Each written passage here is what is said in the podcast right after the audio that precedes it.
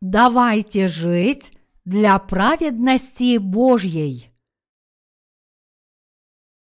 Бытие, глава 30, стихи 25-43.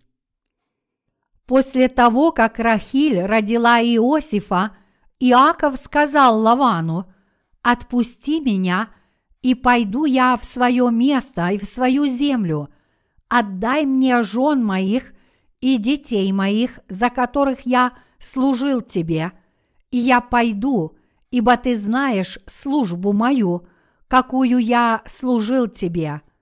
И сказал ему Лаван, «О, если бы я нашел благоволение пред очами твоими, я примечаю, что за тебя Господь благословил меня. И сказал, назначь себе награду от меня, и я дам тебе. И сказал ему Иаков, ты знаешь, как я служил тебе, и каков стал скот твой при мне, ибо мало было у тебя до меня, а стало много. Господь благословил тебя с приходом моим. Когда же я буду работать для своего дома? И сказал ему Лаван, что дать тебе? Иаков сказал ему, не давай мне ничего, если только сделаешь мне, что я скажу, то я опять буду пасти и стеречь овец твоих. Я пройду сегодня по всему стаду овец твоих, отдели из него всякий скот с крапинами и с пятнами – всякую скотину черную из овец, также с пятнами и с крапинами из коз. Такой скот будет наградою мне и будет мой, и будет говорить за меня пред тобою справедливость моя в следующее время, когда придешь посмотреть награду мою. Всякая из коз не с крапинами и не с пятнами, и из овец – не черная, краденая это у меня. Лаван сказал ему, «Хорошо, пусть будет по твоему слову». И отделил в тот день козлов пестрых и с пятнами, и всех коз с крапинами и с пятнами, всех, на которых было несколько белого, и всех черных овец, и отдал на руки сыновьям своим – и назначил расстояние между собою и между Иаковом на три дня пути. Иаков же пас остальной мелкий скот Лаванов, и взял Иаков свежих прутьев тополевых, миндальных и яворовых, и вырезал на них Иаков белые полосы, сняв кору до белизны, которая на прутьях и положил прутья с нарезкою перед скотом в водопойных корытах, куда скот приходил пить, и где, приходя пить, зачинал пред прутьями. И зачинал скот пред прутьями, и рождался скот пестрый, и с крапинами, и с пятнами. И отделял Иаков ягнят, и ставил скот лицом к пестрому, и всему черному скоту Лаванову, и держал свои стада особо, и не ставил их вместе со скотом Лавана. Каждый раз, когда зачинал скот крепкий, Иаков клал прутья в корытах пред глазами скота, чтобы он зачинал пред прутьями. А когда зачинал скот слабый, тогда он не клал – и доставался слабый скот Лавану, а крепкий Иакову. И сделался этот человек весьма, весьма богатым, и было у него множество мелкого скота и крупного скота, и рабынь, и рабов, и верблюдов, и ослов.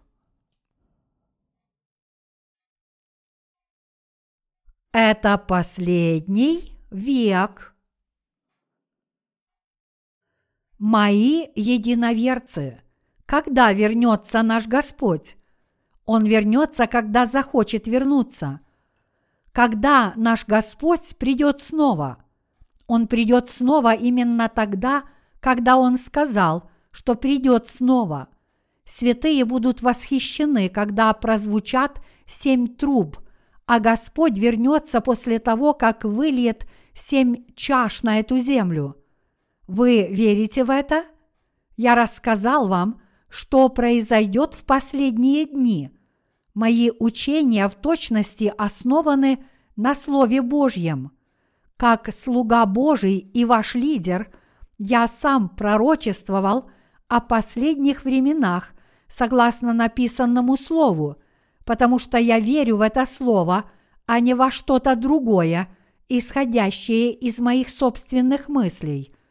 Действительно, нам больше ничего не остается делать, кроме как верить в Божье Слово именно так, как Он сказал.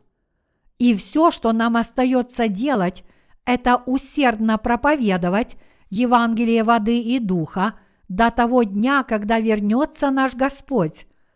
Мои единоверцы, когда Дух Божий обитает в наших сердцах, Он позволяет Божьим слугам и святым понимать, что происходит, и знать, почему нечестивые наставляют других выступить против руководства Божьей Церкви.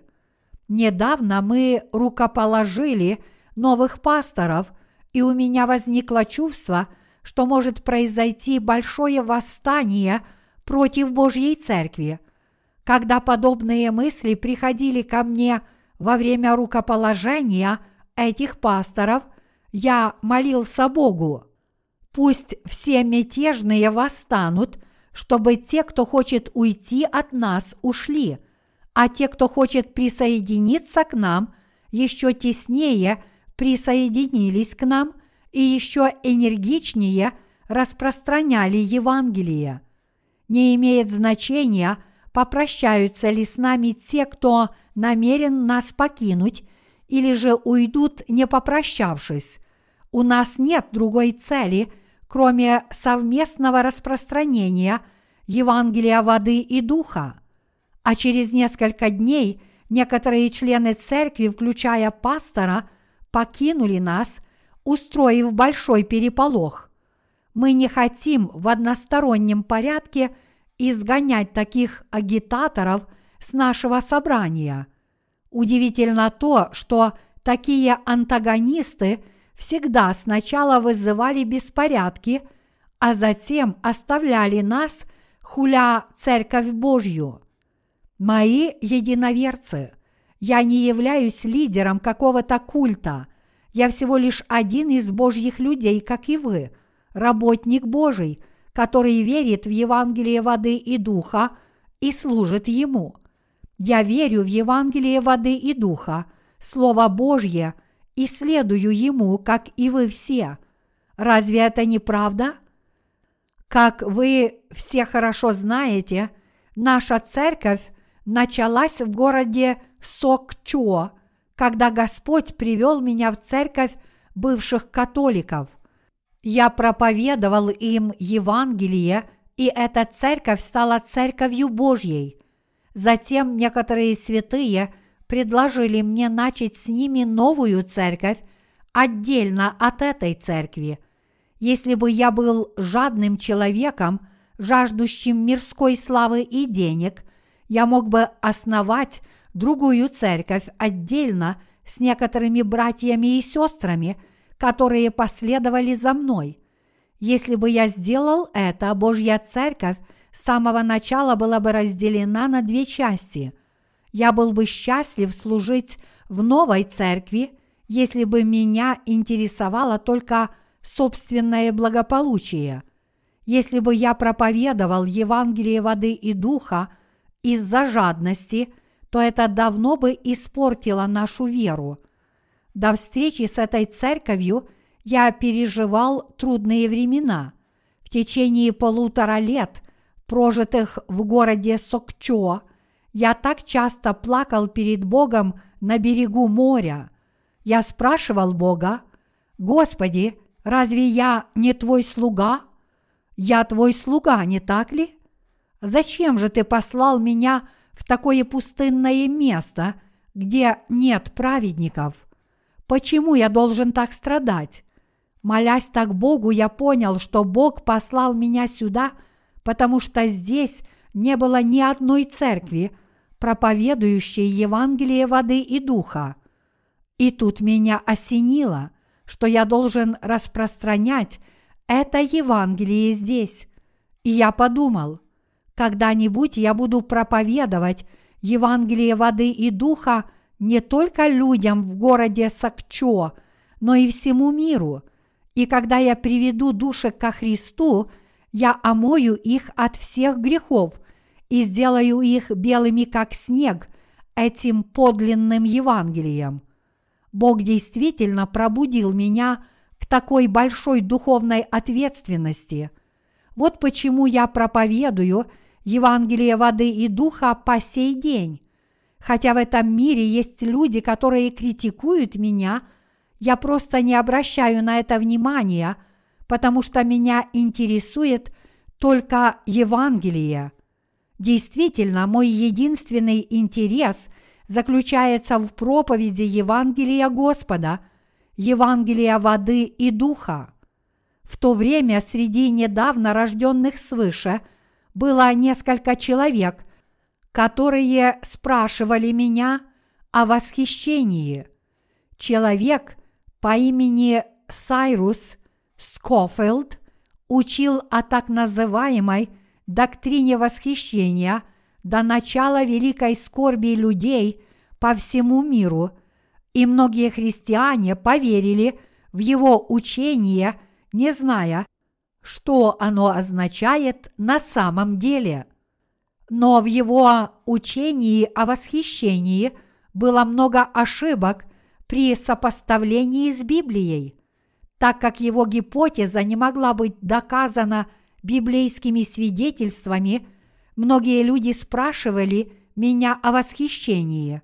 Я сказал им, я не слишком уверен, но одно совершенно ясно. Восхищение произойдет не перед великой скорбью – и не после нее, а в самый ее разгар. Это все, что я знаю. В то время я не мог доказать это библейски, но с тех пор я углубился в этот вопрос и открыл истину. Я написал две книги, посвященные откровению, и каждый, кто хочет узнать больше о восхищении, может приобрести правильные знания по этому вопросу – посредством этих книг проповедей.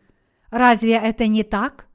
Некоторые христиане слишком озабочены восхищением, зациклены на том, когда и как оно произойдет.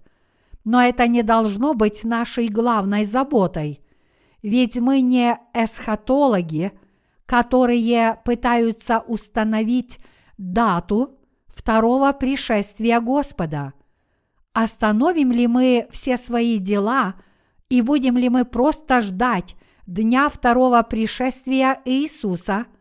Что мы будем делать, если Господь не вернется в тот день, когда мы думаем, что Он вернется? Будем ли мы назначать другую дату и ждать еще? Те, кто верит в теорию Скофилда о восхищении, то есть те, кто верит в доктрину – восхищения до начала великой скорби регулярно предсказывали день возвращения Господа, а потом только наблюдали, как этот день наступает и проходит.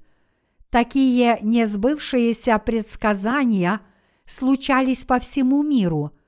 Они происходили в Соединенных Штатах, в Великобритании и в нашей стране – эти люди всегда говорят, Иисус вернется в такой-то и такой-то час, в такой-то и такой-то день. Подумайте об этом. Придет ли Иисус средь бела дня? Придет ли Он даже тогда, когда язвы семи труб и семи чаш еще не наступили? Библия говорит, что грядущий придет со звуком труб, как написано – потому что сам Господь при возвещении, при гласе Архангела и трубе Божией. Первое Фессалоникийцам, глава 4, стих 16. Что еще нужно сказать, когда Библия говорит об этом так ясно? Позвольте мне четко заявить, что учение о восхищении до начала великой скорби является абсолютно не библейским. Мне не нужно ни возвышаться, ни унижаться. Моя единственная задача – проповедовать Евангелие воды и духа по всему миру. Несомненно, это великое поручение будет выполнено благодаря совместным усилиям всех людей. Только потому, что я познал Евангелие воды и духа раньше вас, я проповедую вам это Евангелие. И только потому, что Бог говорит со мной, я направляю вас.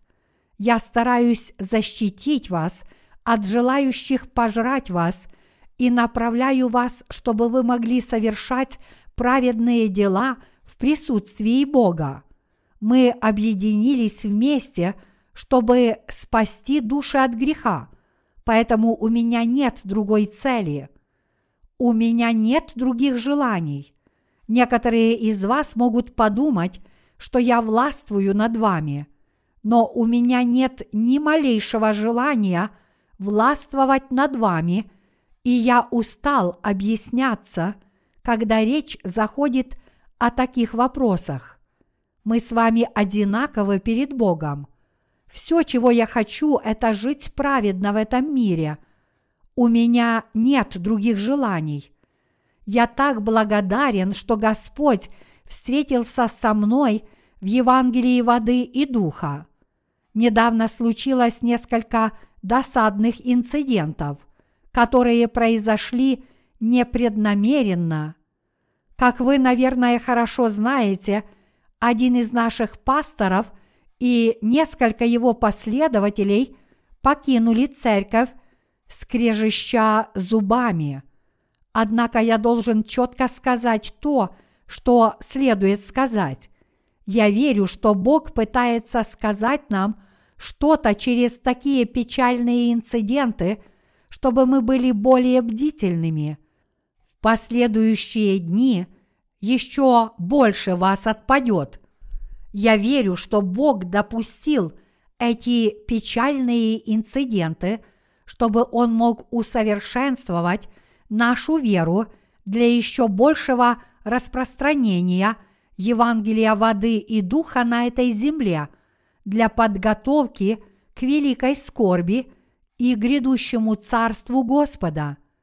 Верите ли вы в это, мои единоверцы? Как вы думаете?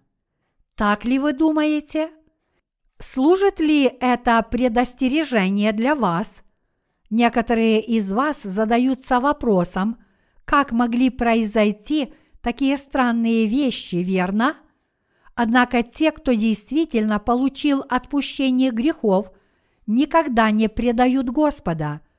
А те, кто изгнал из своего сердца идолов, таких как Ашера и Ваал, никогда не совершают того, что сделал Иуда Искариот. Что это за идолы? Это боги плодородия и процветания, другими словами, поклоняющиеся Ашере и Ваалу – следуют за ценностями этого мира. Такие идолопоклонники должны быть отлучены от народа Божьего.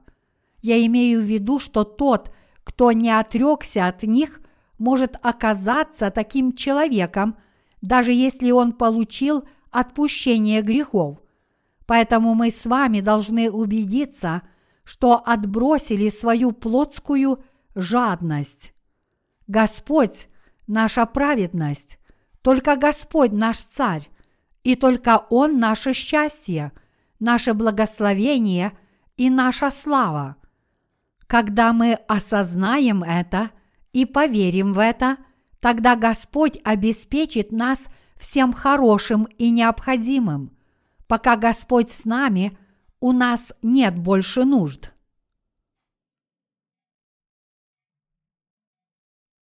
откуда взялась праведность Божья.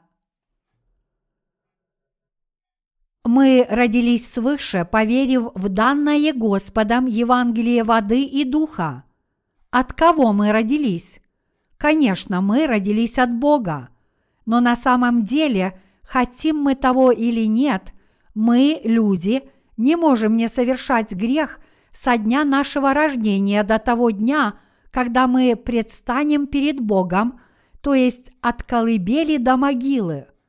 Однако, поскольку наш Господь возлюбил нас и сжалился над нами, Он пришел на эту землю и изгладил все наши грехи.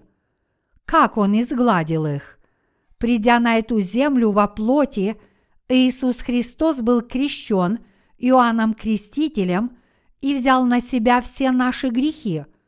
Затем Иисус понес все эти грехи на крест – был осужден и распят, и воскрес из мертвых.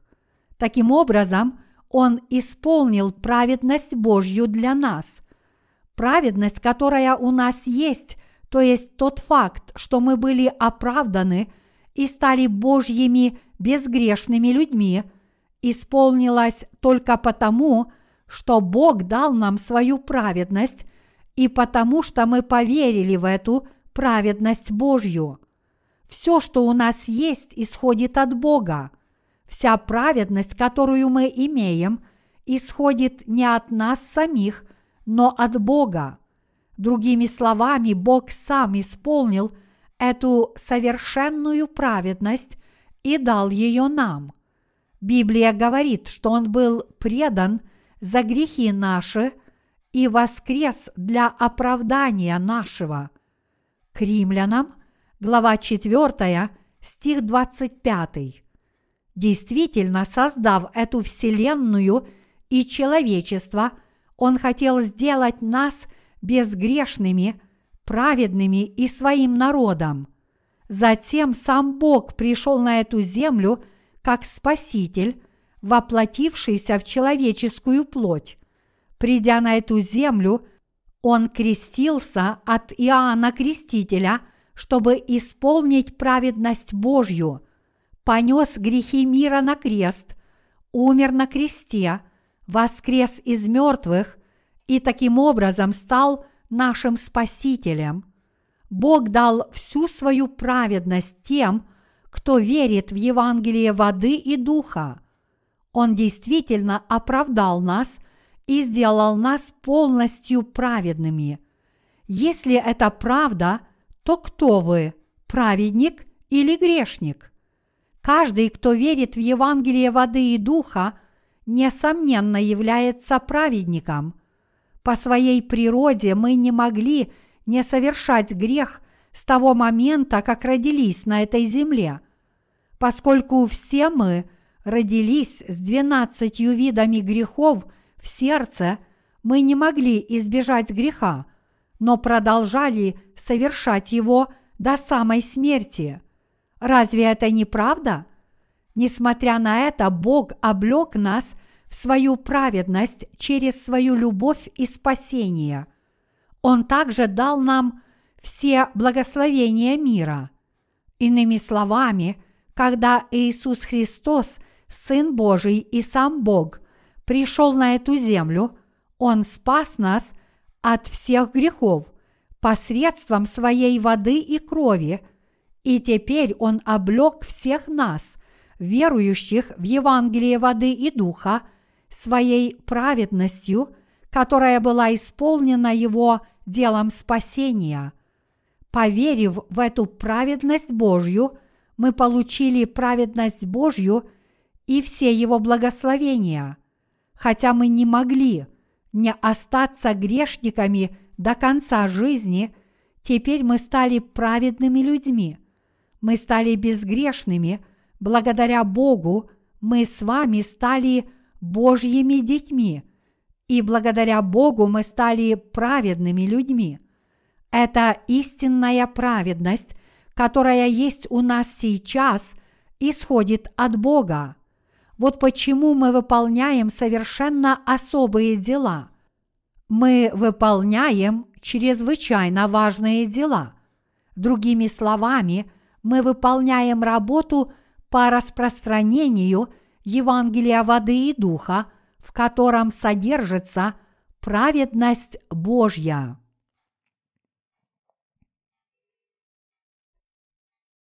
Иаков создал семью, пока укрывался в доме своего дяди. Иаков обманул своего брата, чтобы получить благословение отца. В результате он стал беглецом и скрылся от Исава. Поэтому по совету матери Иаков отправился к ее брату и укрывался там. Там он женился на двух дочерях своего дяди. Чтобы жениться на одной из них, он трудился семь лет – а чтобы жениться на другой, он трудился еще семь лет. Таким образом, у него появилось две жены. Первоначально Иаков хотел жениться только на одной из его дочерей, но дядя выдал за него обеих. Написано, что дядя сказал, «Лучше я отдам ее тебе, чем другому мужчине». Хотя это очень странно, тем не менее – Именно так говорит Библия. Честно говоря, в Библии есть много мест, которые мне трудно понять. Как может кто-то сказать собственному племяннику, лучше я отдам свою дочь тебе, чем кому-то другому? Посмотрите на людей сегодня. Есть ли кто-нибудь, кто говорит такие вещи родственникам? Конечно, нет. Говорят, что близкородственные браки между членами семьи почти всегда приводят к рождению ребенка с серьезными генетическими дефектами. В дальнейшем такие дети, как правило, сталкиваются с серьезными проблемами в развитии. Поэтому в наш век женитьба на родственнице не одобряется. Однако в эпоху Ветхого Завета – это было приемлемым обычаем. Я также уверен, что Бог написал эту историю для того, чтобы преподать нам духовный урок, что мы не должны смешивать нашу веру с верой нерожденных свыше. Во всяком случае, Иаков работал у своего дяди 14 лет, и в результате его труда у него появились две жены и много детей. Однако Иаков заметил, что в то время, как у него не было никакого имущества, его дядя был очень богатым человеком, владеющим стадами коров, овец и коз. У дяди был разный скот. Вы когда-нибудь видели скот, пасущийся на пастбище? Я был в Монголии и видел там очень много коров овец и коз. Когда пастух идет впереди, животные следуют за ним. Овцы, козы и коровы узнают своего хозяина. Однажды я слышал, что в Монголии самое большое количество скота на душу населения. В общем, в Монголии много скота, а воздух очень чистый. К вашему сведению – Наше Евангелие проповедуется в этой стране. Я искренне молюсь о том, чтобы Бог спас народ этой страны как телом, так и духом, и чтобы Он даровал много благословений тем, кто объединится там с нашей церковью. Давайте вернемся к слову. Иаков женился на двух женщинах, и они родили ему много детей но именно Лия родила ему больше всего детей. Его вторая жена Рахиль долгое время была бесплодной. Когда Рахиль не могла зачать ребенка, она плакала перед Богом. Тогда Бог открыл ее чрево и дал ей возможность родить. Как звали сына, которого она родила? Иосиф. Когда Рахиль родила своего первого сына – она сказала, «Бог снял позор мой, Господь Бог даст мне и другого сына». Поэтому она назвала его именем Иосиф, что означает «и Егова добавил». Когда родился Иосиф, Иаков захотел оставить своего дядю.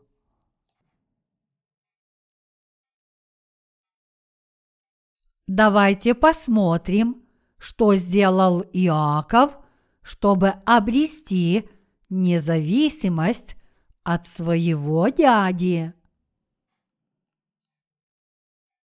Родив много детей, Иаков хотел уйти от своего дяди, поскольку он прожил с родственниками 14 лет, ему давно пора было идти своей дорогой.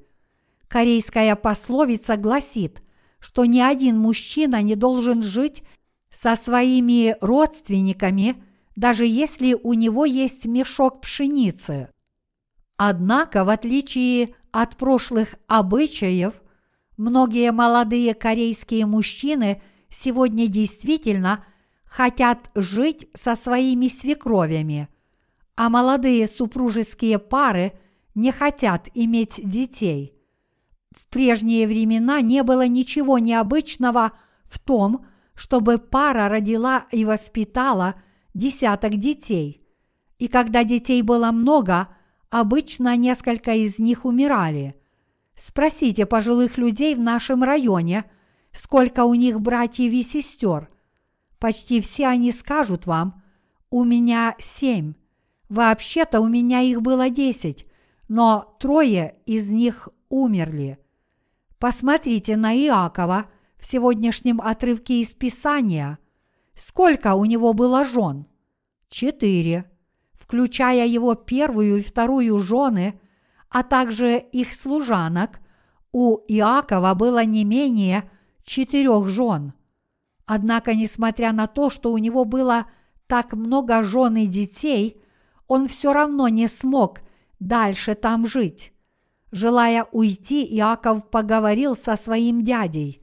На самом деле, перед тем, как это произошло, ему приснился сон. Бог явился ему во сне и сказал, «Я твой Бог».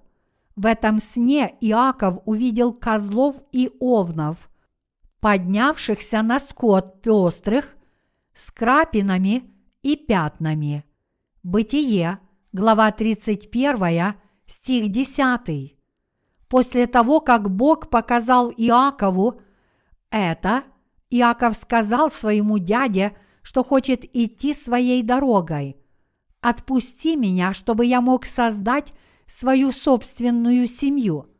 Тогда его дядя сказал, «Назови свое жалование, и я заплачу тебе». Иаков сказал, «Нет необходимости в большой зарплате. Не нужно платить мне. Я просто прошу тебя согласиться с моим предложением. Из твоих стад и отар позволь мне взять себе всех пестрых с крапинами и пятнами. Весь скот без пятен и крапинок будет твой. Но прежде всего убери всех пятнистых или крапчатых животных и оставь их себе – Отныне отдавай мне в качестве платы только пятнистых овец или коз, которые рождаются от спаривания полностью белых животных. Его дядя был опытным фермером, поэтому он обдумал предложение Иакова. Если пятнистого козла спарить с белой козой, то велика вероятность, что некоторые из их потомков будут пятнистыми, некоторые белыми, а еще некоторые черными. Но что произойдет, если оба животных будут белыми? Скорее всего, будет белое потомство. Поэтому, решив, что предложение Иакова весьма выгодно для него, дядя с радостью принял его – что сделал Иаков после этого? Иаков использовал определенные деревья для того, чтобы рождалось больше пятнистого скота. На самом деле я не так хорошо разбираюсь в деревьях. На этой встрече присутствует отец евангелиста Чхун Хи Юн, который является экспертом по деревьям. Позвольте мне для начала спросить его об этих деревьях. Хотя я мало что знаю о деревьях, я верю в это сказание. Это потому, что так говорит Библия, и мне остается только проповедовать Писание именно так, как оно есть. Но чтобы помочь вам понять, я обращусь к специалисту по деревьям. В Бытие, глава 30, стихи 37-38 написано «И взял Иаков свежих прутьев тополевых, миндальных и яворовых, и вырезал на них Иаков белые полосы, сняв кору до белизны, которая на прутьях, и положил прутья с нарезкою перед скотом у водопойных корытах, куда скот приходил пить, и где, приходя пить, зачинал пред прутьями. Здесь говорится, что Иаков взял свежих прутьев тополевых, миндальных и яворовых и вырезал на них белые полосы, сняв кору до белизны. Позвольте мне спросить отца евангелиста Юн. Когда вы снимаете кору со свежих прутьев тополя, получаются ли у вас белые полоски? Получаются ли у вас белые полосы, когда вы снимаете кору с миндаля? А как насчет явора? Открываются ли белые полоски, когда вы снимаете кору? Они все белые под корой. Понятно, спасибо за ответ. Я спросил, чтобы убедиться. Иаков упорно трудился, чтобы приобрести свои собственные стада. После пастьбы на поле стада подходили к водопоям, чтобы попить. И знал Иаков, что стада спариваются во время питья и что в результате у них появляется потомство. Такая привычка была у стада. Что же сделал Иаков? Всякий раз, когда он видел, что сильный и здоровый скот спаривается, он клал эти очищенные свежие прутья тополя, миндаля и явора с очищенными белыми полосками перед ними в эти корыта для водопоя, чтобы скот мог видеть их во время спаривания. Другими словами, Иаков клал очищенные прутья – с белыми полосками перед стадами, когда они должны были спариваться. Поскольку у скота тоже были глаза, он видел эти прутья. И, как ни странно, когда этот скот рожал, рождались пятнистые животные. В духовном смысле это означает, что когда Бог показывает нам Евангелие воды и духа – мы должны верить, что это Евангелие – истинное Евангелие. Иаков показывал очищенные прутья с белыми полосками только тогда, когда спаривался здоровый скот, а когда спаривался слабый скот, он убирал эти прутья. Поэтому, когда рождались белые животные, они были слабыми и хрупкими – а какие были пятнистые животные? Они были сильны с момента рождения.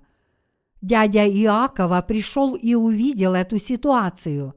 Что касается только что родившихся животных, то соотношение, вероятно, было примерно 5 к 1.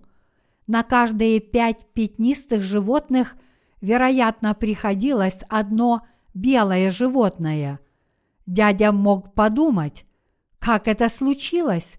Возможно, это просто случайность. Но стадо продолжали рожать еще больше пятнистых животных. Что в итоге произошло? Количество белых животных, то есть скота его дяди, уменьшилось, в то время как количество пятнистых, принадлежавших Иакову, росло стремительными темпами. Затем Иаков взял эти стада и сбежал от своего дяди. Что Иаков сказал своему дяде раньше? Он сказал, «Моя праведность вступится за меня. Пусть весь черный, пятнистый и крапчатый скот будет моим. Это будет моя праведность. Он будет моим. И как я обещал, Иаков добился успеха, стал очень богатым человеком и получил ту независимость, к которой стремился.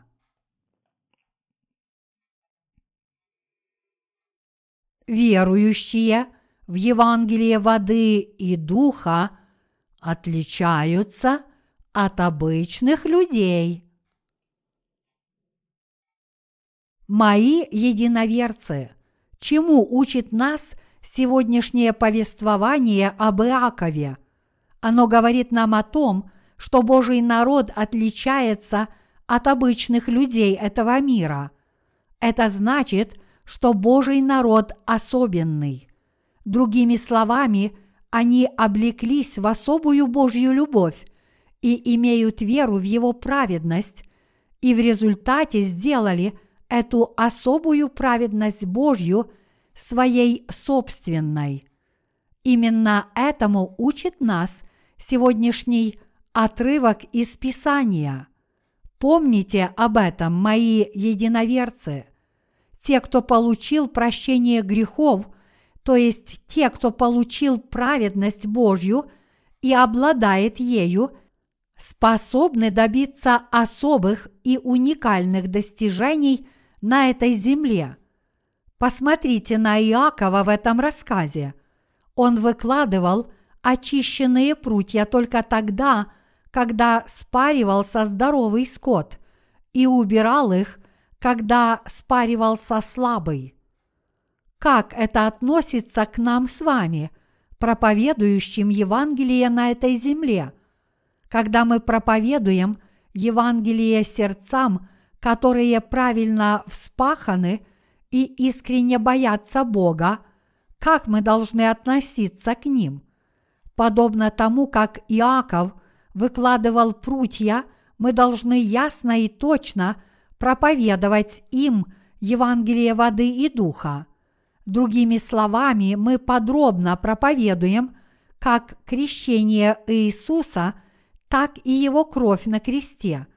В отличие от них есть другие христиане, которые, несмотря на желание услышать Евангелие, на самом деле пытаются утвердить свою собственную человеческую праведность, говоря, «В прошлой жизни я совершал великие служения».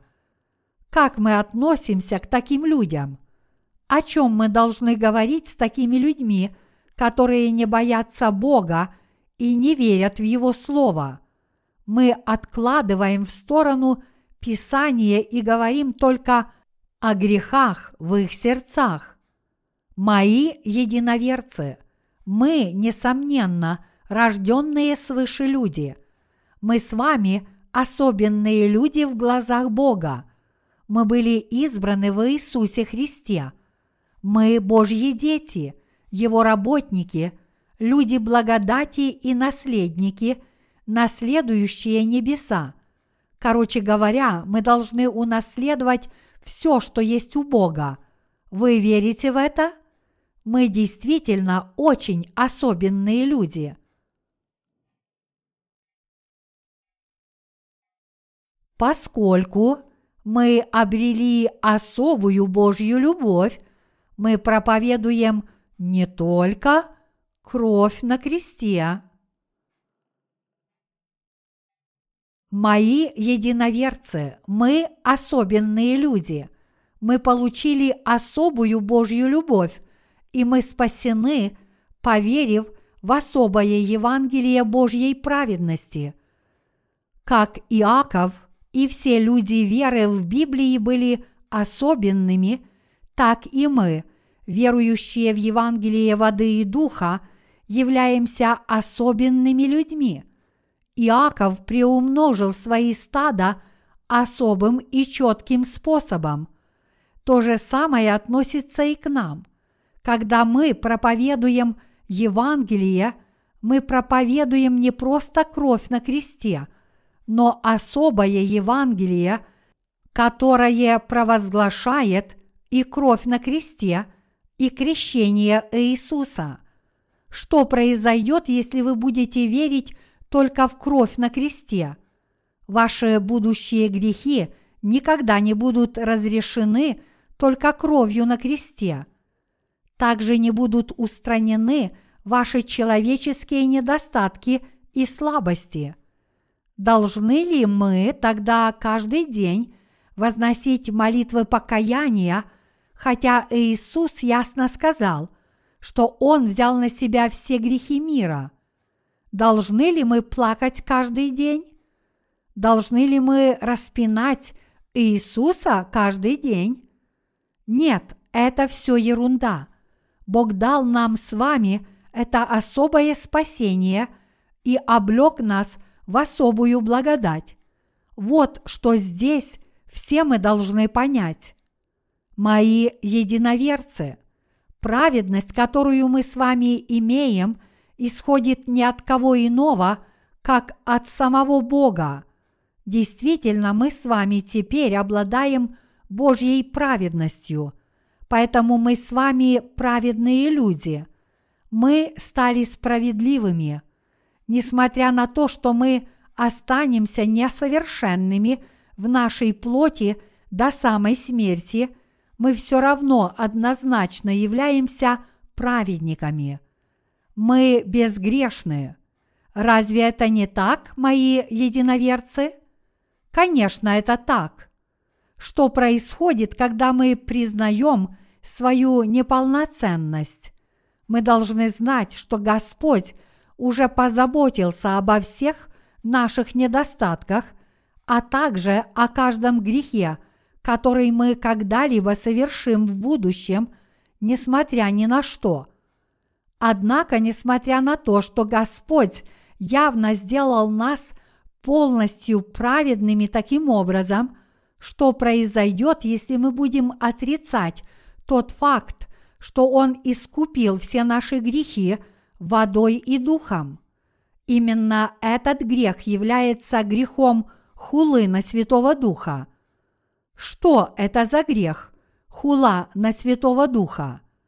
Это грех отрицания дел спасения, которые Бог совершил для нас – в то время как любой другой грех можно простить, этот грех является непростительным, хотя человек может быть освобожден от всех грехов, если он совершит грех хулы на духа, ни Бог, ни человек не смогут исправить его. Никто не может ничего сделать с этим грехом. Такие люди добровольно согласились отправиться в ад. И если мы общаемся с такими людьми и находимся под их влиянием, мы также попадем в ад вместе с ними.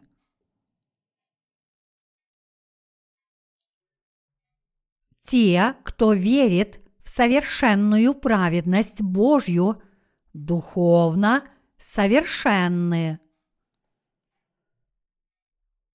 Говорю ли я это потому, что беспокоюсь о том, что вы будете подвержены порочному влиянию таких людей?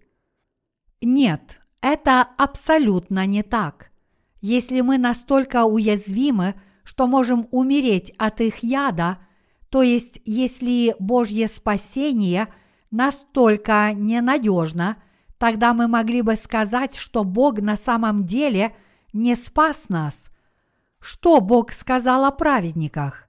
Он сказал, что мы не умрем, даже если нас укусит змея или мы выпьем яд гадюки.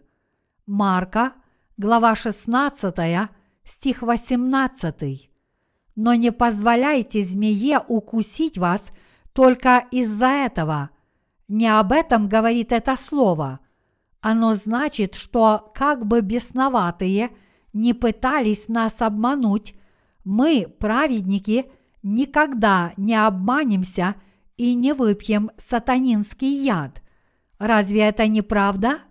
Подобно этому, хотя мы неполноценны по плоти, духовно мы совершенны, мы полноценны. Время от времени я вижу свои человеческие недостатки, поэтому я стараюсь не быть претенциозным. Конечно, я расстраиваюсь, когда кто-то проявляет ко мне пренебрежение, но у меня нет ни малейшего желания возводить себя на пьедестал. Что если я возвышаю себя только для того, чтобы кто-то другой понизил меня? Не было бы ничего более позорного, чем это. Поэтому, когда я общаюсь с людьми этого мира, я притворяюсь туповатым. Я говорю им, да, я действительно ни на что не гожусь. Однако, когда кто-то унижает меня за мою духовность или веру, я четко говорю им, мне все равно, что вы говорите, потому что Бог действительно спас меня. Я абсолютно праведный человек, что бы ни говорили другие. Неужели вы думаете, что только потому, что кто-то что-то говорит обо мне, я каким-то образом на 99% праведен и на 1% грешен? Нет, мы идеальны, мы совершенны и полноценны в глазах Бога.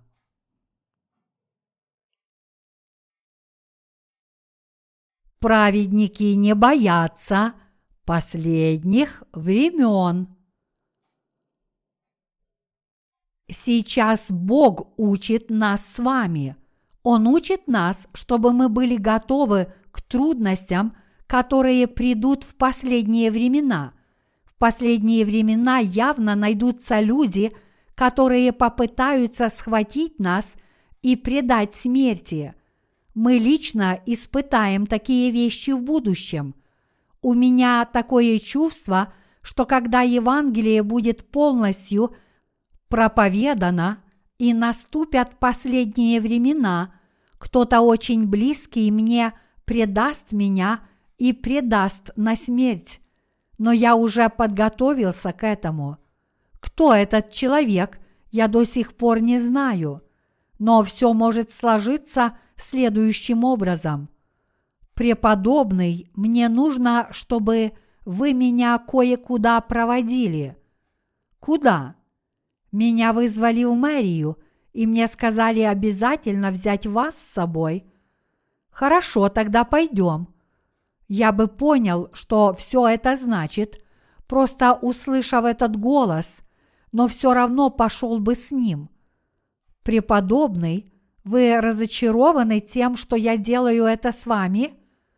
Нет, с чего бы это? Это то, что вы должны сделать, так что делайте это быстро. Когда я прихожу в мэрию, тамошние офицеры спрашивают меня – есть у вас грех или нет? У меня нет греха. Как же вы можете говорить, что у вас нет греха? Это потому, что Бог спас меня в совершенстве. Но мы изучили ваше личное дело и раскопали на вас много грязи. Даже если так, у меня нет греха. Как вы можете говорить, что у вас нет греха, когда у вас так много недостатков? Не правда ли это немного странно? Это может показаться вам странным, но это не меняет того факта, что я безгрешен. Но все же, разве вы не грешны? Если вы скажете, что у вас есть грех, мы вас отпустим. Но если вы будете продолжать говорить, что у вас нет греха, мы заключим вас в тюрьму. Делайте, что хотите, ибо я безгрешен. В таком случае нам придется посадить вас в тюрьму. В законе четко прописано, что каждый, кто утверждает, что он безгрешен, должен сидеть в тюрьме. Тогда меня посадят в тюрьму, но даже в ней я буду петь ту же самую хвалу, которую мы поем сейчас. и тогда они предадут меня смерти.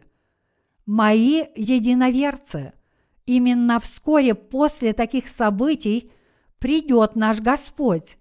Я не боюсь смерти, наоборот, я жду ее с нетерпением. Что мы говорим о мученичестве? В одной из наших песен прославления мы написали «Наше мученичество – наша награда». Когда придет это время, и вы не захотите умирать, тогда не умирайте. Спрячьтесь в канализационной трубе, пытаясь спасти свою жалкую жизнь. Но неужели вы хотите жить так, когда с неба падает град, происходят землетрясения – повсюду извергаются потухшие вулканы, реки и океаны превращаются в кровь, а есть нечего, так что даже крысы умирают от голода. Если в вашем сердце есть Святой Дух, то вы примете мученическую смерть, ожидая пришествия Господа и молясь, «Господи Иисусе, приди скорее!» Вы думаете – Боже, почему пастор снова говорит о последних временах? Но об этом следует говорить, потому что сегодня так много проповедников, которые обманывают людей доктриной восхищения до начала великой скорби. Почему учение о восхищении до начала великой скорби до сих пор так популярно? Это потому, что те, кто верит – восхищение до начала великой скорби думают, что они отправятся к Господу, не пережив великую скорбь. Эта гипотеза может успокоить их страх перед великой скорбью. Однако тогда они будут небрежно относиться к своей нынешней жизни веры. Мои единоверцы, мы не должны верить в доктрину восхищения – до начала великой скорби, но мы должны только правильно проповедовать это Евангелие. Давайте вернемся к Слову. Мои единоверцы, мы совершенные люди. Иаков в сегодняшнем отрывке из Писания изначально имел много недостатков, он был хитрым и обманчивым человеком – Несмотря на это, он был очень благословлен Богом. Авраам, Исаак, Иаков и их потомки – это люди веры, которые имели ту же веру, что и мы с вами. Подобно этим людям, которые служили Богу всем сердцем, мы с вами особым образом облеклись в праведность Божью и в результате стали полностью праведными – и абсолютно совершенными людьми. Мы выполняем совершенно особую работу. Короче говоря, мы проповедуем Евангелие воды и духа. Мы с вами должны четко осознавать, что мы такие особенные люди. Мои мысли заняты вопросом, как мы должны проповедовать Евангелие во второй половине этого года – нам нужно посоветоваться друг с другом и провести молитвенные собрания по этому вопросу, и я прошу вас преданно служить Господу, когда вы вернетесь в свои церкви. Служители также соберутся вместе, чтобы посоветоваться и помолиться об этом, и они будут работать согласно плану. Мои единоверцы, даже если мы несовершенны, Бог совершенен, и этот совершенный Бог дал нам свою праведность. Праведность, которую имеем мы с вами, есть не что иное, как совершенная праведность, данная Богом. Поэтому она будет вечна. Каждый, кто имеет эту праведность, победит мир, победит дьявола, победит самого себя и одержит победу. Вы верите в это? Вас ничто не обманет.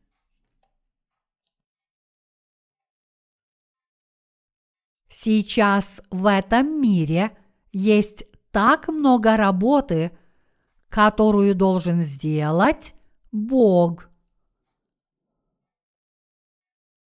Бесчисленное множество христиан в этом мире обманывают и обманываются. В результате они превратились в простых религиозных практиков. Чего мы придерживаемся? Это какая-то религия или вера? Это вера. Действительно, мы люди веры, живущие по вере. Мы верим, что Бог сделал нас с вами – совершенно праведными, и именно по этой вере мы проповедуем Евангелие, чтобы спасти людей. Разве это неправильная работа? Конечно, да. В этом мире нет более правильной работы, чем это. Какое удивительное и совершенное спасение дал Бог нам с вами. Какие чудесные благословения Он дал нам какую чудесную и праведную работу Он поручил нам совершить. Как такие люди мы должны постоянно помнить о том, что совершаем духовную работу перед Богом. На этой планете все еще есть много людей, которые должны получить прощение грехов. Я был в Монголии, и в этой стране тоже много таких людей. Мы встретили там несколько корейских миссионеров, но эти миссионеры такие жалкие, они сказали нам, что мы никогда не сможем прийти в их школу, потому что они заботятся о людях там уже семь лет. Здесь есть христианский колледж, основанный корейскими миссионерами, но они не разрешают нам посещать его. Это так нелепо. Подумайте об этом. Евангельское поле должно быть открыто для каждого, чтобы сеять евангельское семя. Если эти люди находятся там, разве они проповедуют Евангелие всем? На самом деле они не могут проповедовать Евангелие воды и духа никому, ни одному человеку, потому что они не знают этого подлинного Евангелия. Но несмотря на это – они не разрешили нам посетить их студентов. Местные учителя также говорили нам, эти миссионеры принесли нам так много пользы, и поэтому вы не должны пытаться посягать на то, ради чего они работали. Мои единоверцы, нас действительно ждет много работы по всему миру. Здесь Иаков взял прутья – зеленого тополя, миндаля и явора, нарезал на них белые полосы, и всякий раз, когда его стада спаривались, он клал их перед ними. Другими словами, он побудил свой скот к выведению пятнистых животных, используя особый метод животноводства. Что это означает? Это значит, что если мы с вами действительно были спасены из этого мира, уверовав в Евангелие воды и духа, то следующим шагом для нас будет неизменная проповедь этого особого Евангелия.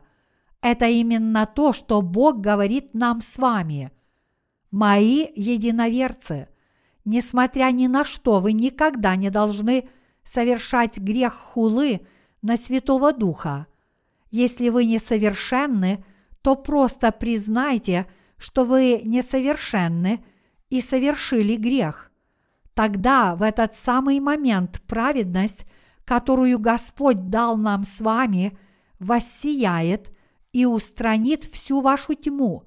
Она сделает вас снова полноценными, она сделает вас совершенными – Хотя мы с вами спотыкаемся и падаем на протяжении всей нашей жизни, Бог явно сделал нас совершенными и праведными. Когда это Бог взял на себя все наши с вами грехи? Он взял их все, когда крестился и понес эти грехи мира на крест. Он был осужден за все наши с вами грехи, пролив свою драгоценную кровь. Вот как Бог спас нас в совершенстве. Как же мы можем верить словам неправедных и следовать им. Откровенно говоря, то, что они говорят, просто смехотворно. Они говорят о том, что сказали известные богословы, но это просто смешно. Идите и посещайте сто семинарий, если хотите. Все это будет бесполезно, потому что то, что я говорю, прочитав всего одну главу Библии, лучше вашего учения. Мои единоверцы, Божья праведность намного превосходит человеческий интеллект, и она чрезвычайно превосходит любое человеческое обучение. Вы согласны? Мои единоверцы, в ближайшие годы сатана будет продолжать атаковать нас по таким вопросам со стороны господствующего христианства, которое не исповедует Евангелия воды и духа. Он будет атаковать и ваши слабые места. В такие времена вы должны непременно помнить, что праведность Божья стала вашей праведностью. И я прошу вас подумать о Божьей работе, работе Духа. Настройте свой ум на работу по спасению душ. Бог уже совершил наше с вами спасение. Подумайте о деле спасения, которое Бог совершил для этих душ. Когда мы таким образом настроимся на спасение душ в нашей жизни, помня, как Бог сказал нам проповедовать Евангелие и каким методом и как Бог действует в нашей жизни, когда мы выполняем Его поручения, тогда все наши слабости также будут покрыты. Когда праведность Божья наполняет вас, вы не споткнетесь и не упадете, и вы станете работником праведности, прославляющим Бога, и будете тем, кто обращает бесчисленное множество людей на правильный путь. Вы станете совершенным работником перед Богом. Мои единоверцы, мир действительно большой, и в нем так много всего нужно сделать. Вот что сказал Ву Джон Ким, основатель глобальной компании под названием Дэу. Я не знаю, где он сейчас, но он сказал очень убедительные слова – Мир большой, и в нем есть чем заняться. Я нахожу это высказывание таким убедительным. Мир большой. Корея тоже большая. Объехать все уголки Кореи практически невозможно. Как же широк этот мир! И в этом мире так много нужно сделать. Мы должны спасти всех, черных и белых, христиан и нехристиан, мудрых и глупых, высокомерных и смиренных, молодых и старых, амбициозных и отчаявшихся. Поэтому я прошу вас сосредоточить свой ум только на духовной работе по спасению душ. Думайте о работе духа, а не о работе плоти. Когда мы будем помнить о работе Духа, мы сможем ясно распознавать, потому что наши мысли направляются Духом. Что сказал нам Господь? Он сказал нам думать о делах Духа, а не о делах плоти. И Он также сказал нам, что в то время, как дела плоти приносят смерть, дела Духа приносят жизнь и мир – если мы будем помнить о делах Духа, то будем совершать дела Духа. А если будем помнить о делах плоти, то будем совершать дела плоти. В зависимости от того, о чем мы думаем и во что верим, наши тела и поступки будут соответствующими. Вы верите в это? Вот какие мы. Я не особенный человек. Если есть что-то вкусное, но вредное для моего здоровья, я с удовольствием это съем. Все такие. Что же меня отличает? Дело в том, что я все еще думаю о работе Духа. Таким образом, пока мы с вами живем в этом мире, мы должны всегда думать о делах Духа и исполнять работу Святого Духа. Я хочу молиться за потерянные души, молиться за наших братьев и сестер, всю оставшуюся жизнь думать о духовной работе и совершать праведные дела, а затем отправиться на встречу с Богом. Я хочу, чтобы все мы жили праведной жизнью. Я хочу, чтобы вы все прожили идеальную жизнь вместе со мной, хотя временами вскрываются мои недостатки, и хотя время от времени в моем разуме пробуждается жадность, тем не менее я стал совершенным, поверив в праведность Божью, и я буду жить до конца своей жизни мужественно и еще более праведно. Именно потому, что я был оправдан – и потому что я теперь праведный человек, я могу жить праведной жизнью. Хотя есть много стад, я хочу вырастить особое стадо, как это сделал Иаков, а не просто безвкусные и обычные стада. Другими словами, несмотря на то, что в этом мире много душ и много христиан, я хочу вырастить праведников – которые способны предстать перед Богом, получив прощение грехов, отправить такие души к Господу и отправиться к Нему после выполнения этой работы. Я со своей стороны надеюсь и молюсь о том, чтобы наши святые и служители никогда не были поколеблены кем-либо или чем-либо – беспокоящим нас, но продолжали делать то, что мы должны делать. Что это за работа, которую мы должны делать? Я верю, что все будет хорошо, если мы будем усердно выполнять то, о чем просит нас Господь. Даже если случится что-то непредвиденное, я уверен, что Бог будет с нами и разрешит это для нас праведным образом. Может ли кто-то стать лидером только потому, что он хочет им стать? И можно ли достичь чего-либо только потому, что человек хочет этого достичь? Если Бог говорит нам делать эту работу, то мы должны ее делать. Если Бог говорит нам работать в этой должности – то мы должны работать в этой должности. Вот и все. Есть ли в этом что-то большее? Нет, кроме послушания Богу, больше ничего нет. Некоторые предатели покинули нас, оклеветав меня как узурпатора этой церкви. С тех пор, как я встретил Господа, у меня никогда не было никакой личной жадности – и нет по сей день.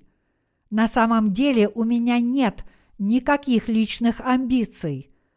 У меня нет абсолютно никакого намерения получить от вас что-либо. Я хочу, чтобы вы жили праведной жизнью, чтобы Бог благословил вас телом и духом, и чтобы вы помогли обрести спасение душам, которые еще не получили – отпущения грехов. Это мое единственное желание, других желаний у меня нет. Если бы я жил так же, как все остальные христиане, я бы давно отказался от своей веры. Если бы моя вера была просто религиозной верой, только в кровь на кресте, ежедневным совершением грехов и получением прощения грехов путем ежедневных молитв покаяния, то я был бы духовно мертв и спрашивал бы себя, уверовал ли я в Иисуса, чтобы пройти через все эти трудности. Но мои единоверцы – это не тот Иисус, в которого верим мы с вами. Мы из тех, кто имеет праведность Божью, ибо мы верим в Его совершенную праведность. Я глубоко благодарен Богу за то, что Он дал нам свою праведность и за то, что мы с вами обрели эту праведность Божью. Я молю Бога, чтобы Он использовал нас и благословил еще больше для распространения по всему миру Евангелия воды и духа, этого особого Божьего Евангелия. Я воздаю Ему всю свою благодарность.